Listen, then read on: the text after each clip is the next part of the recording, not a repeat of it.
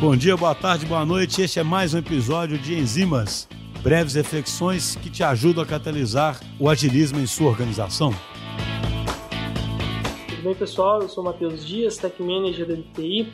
Para falar de agilidade, falar de transformação, é importante a gente falar sobre pessoas. E nesse tema, síndrome da pessoa impostora, o fenômeno da fraude, sempre foi um assunto que mexeu muito comigo. Porque se sentir um impostor, se sentir uma fraude, é esse sentimento de quando você, ainda que os seus pares, os seus colegas te elogiem, ainda que a sua trajetória profissional mostre que você é uma pessoa talentosa, qualificada, esforçada e teve importantes conquistas ao longo do seu tempo, ah, quando você se sente um impostor, você não consegue entender que isso é parte do seu crescimento, que essa conquista, que esse sucesso é fruto do seu trabalho.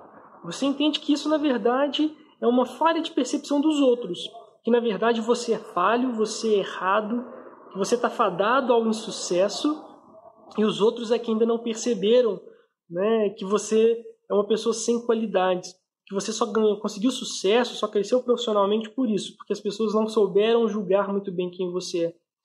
Isso é um sentimento muito ruim, porque o sucesso, né, novas oportunidades, se arriscar profissionalmente, são coisas que a gente quer o tempo todo. A gente quer crescer, a gente quer ter sucesso, a gente quer ah, alcançar e conquistar novos objetivos.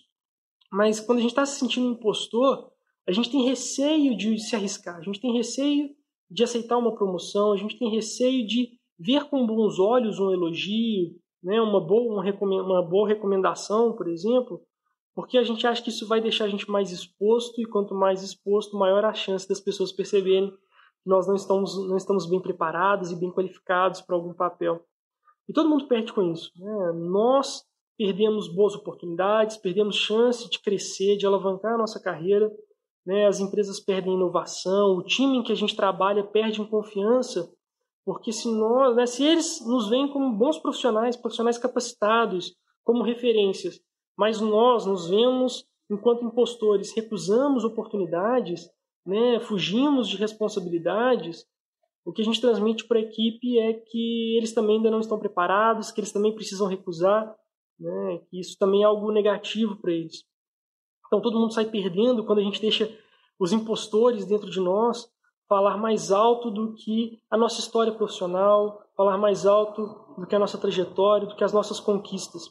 Né. Esse ciclo de autossabotagem é uma característica muito forte da síndrome da pessoa impostora porque a gente começa a recusar oportunidades, a gente não se arrisca, e por não se arriscar, por não receber as novas oportunidades, por não aceitar uma promoção, a gente não evolui, não cresce na carreira e começa a entender que a gente não está crescendo porque a gente de fato é falho, de fato é errado, enquanto todo mundo à nossa volta está crescendo e a gente acha que é porque eles são melhores do que a gente, aí a gente se sente mais inferiorizado, mais despreparado e, portanto, recusa mais oportunidades, se sente menos propenso a arriscar, e esse sentimento realmente vai gerando uma bola de neve que não deixa a gente progredir, não deixa a gente crescer, de fato.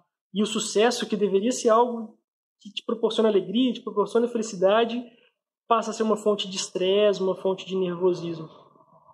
E como é um sentimento que a gente tem sobre nós mesmos, né? Assim, nós nos enxergamos enquanto impostores, enquanto fraudes, né? enquanto pessoas que não mereciam o sucesso que têm, a tendência é que a gente ache que isso só acontece com a gente. Na verdade, a síndrome da pessoa impostora é mais comum do que parece. Por isso que ela foi chamada de fenômeno no início, porque era algo comum né, no estudo original, nas mulheres que estavam assumindo ali a liderança de grandes empresas. Elas também se sentiam impostoras naquela época e eram mulheres muito bem qualificadas, muito bem recomendadas para seus papéis.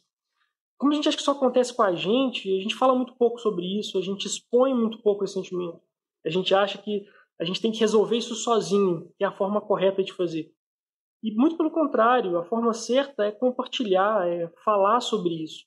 A gente vai pesquisar na internet, tem muitas pessoas muito bem-sucedidas, famosas, Natalie Portman, Michelle Obama, Neil Gaiman, que também já passaram por esse sentimento de impostor, já também tiveram seu momento de sentir uma fraude, e eles contam como que falar sobre isso, como perceber que isso era mais comum do que eles achavam, foi algo fundamental para eles superarem essa fase.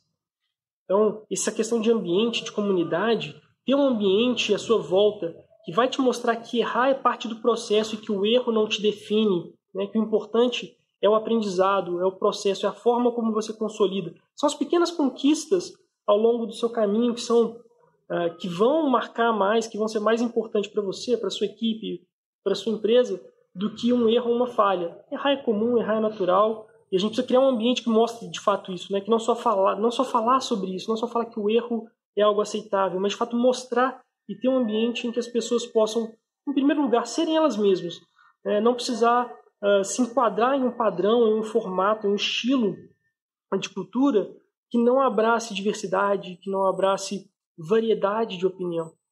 É, e nesse ambiente mostrar que errar é natural, faz parte do processo e a gente está ok com isso. O importante é a gente transformar esse erro em um degrau de crescimento. Né? Então, compartilhar, se abrir, entender que isso é algo natural, que é uma fase que a gente precisa superar. Né? Estar tá em um ambiente, criar esse ambiente, valorizar esse ambiente, que vai te permitir ser você mesmo, que vai te permitir agir com confiança, que vai te mostrar que errar é natural e que o importante é crescer, são questões fundamentais para a gente conseguir superar os impostores né, em nós, nos nossos times, nos nossos colegas, permitir que a gente cresça profissionalmente e principalmente voltar a ter alegria com o sucesso, voltar a ter alegria com o crescimento, voltar a ver isso com bons olhos. É, por isso que eu acho que essa questão de ambiente, de lidar o impostor que existe na gente é fundamental para a gente poder pensar em inovação, pensar em crescimento porque a gente precisa se arriscar.